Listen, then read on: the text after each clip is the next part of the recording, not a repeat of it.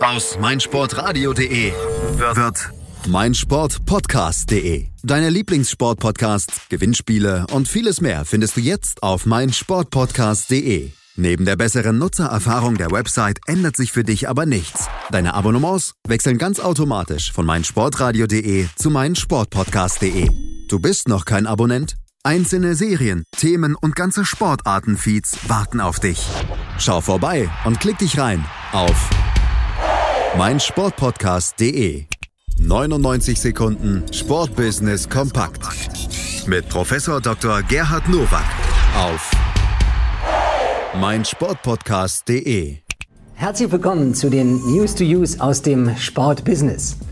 Am letzten Samstag ist die erste Ausgabe von BOA, dem Urban Lifestyle Magazin für Männer, erschienen, das Jerome Boateng mit der Agentur Territory konzipiert hat und publiziert.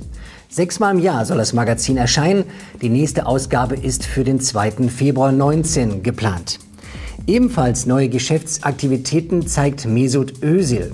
Zusammen mit seinem Clubkameraden Mathieu Flamini bringt er eine eigene Hautpflegemarke auf den Markt. Unter dem Namen Unity vertreiben die beiden Fußballspieler künftig unter anderem Shampoos, Gels und Deodorants.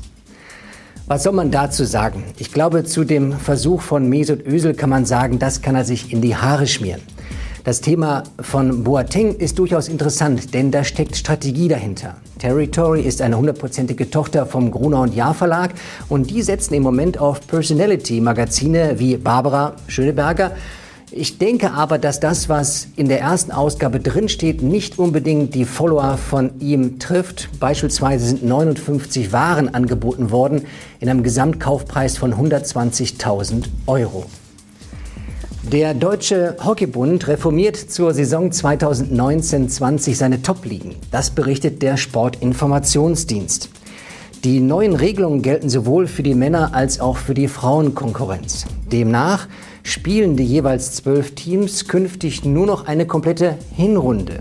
Dann folgen in zwei Sechserstaffeln fünf Rückspiele, an die sich dann die Viertelfinals und Playdowns anschließen. Die Endrunde um die Meisterschaft wird weiterhin als Turnier mit Halbfinals und Endspiele stattfinden. Diese Reform ist mutig, aber ich glaube auch ein wertvoller Schritt. Denn durch die Verknappung der Anzahl der Spieler werden die Athleten in ihrer Herausforderung geschont und gleichzeitig steigt die Spannung für Zuschauer, Sponsoren, aber auch für Medien. Das boomende Geschäft in den USA und China führt dazu, dass der Gewinn bei Adidas in diesem Jahr noch stärker ausfallen soll als ursprünglich geplant. Der weltweit zweitgrößte Sportartikelkonzern schraubte seine Prognose jetzt auf bis zu 1,72 Milliarden Euro nach oben. Das ist ein Zuwachs von mindestens 16 Prozent. Der Umsatz werde dagegen nur um 8 bis 9 Prozent steigen und bei 5,87 Milliarden Euro liegen. Grund dafür ist das stotternde Geschäft in Westeuropa, wo im dritten Quartal der Umsatz sogar um 1 Prozent zurückging. Wer hätte das gedacht, als ziemlich genau vor zwei Jahren Kaspar Rohrstedt an die Spitze von Adidas gekommen ist? Denn er war kein Mann des Sports, sondern er war ja von Henkel, der Mann der Männer.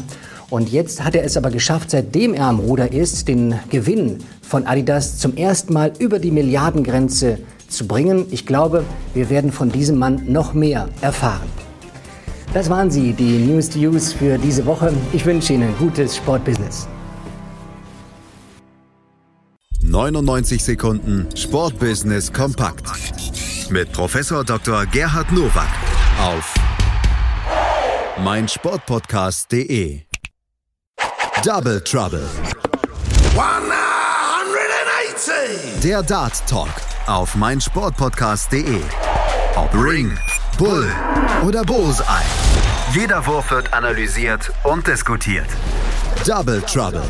Der Dart Talk mit Christian Ömicke auf meinsportpodcast.de.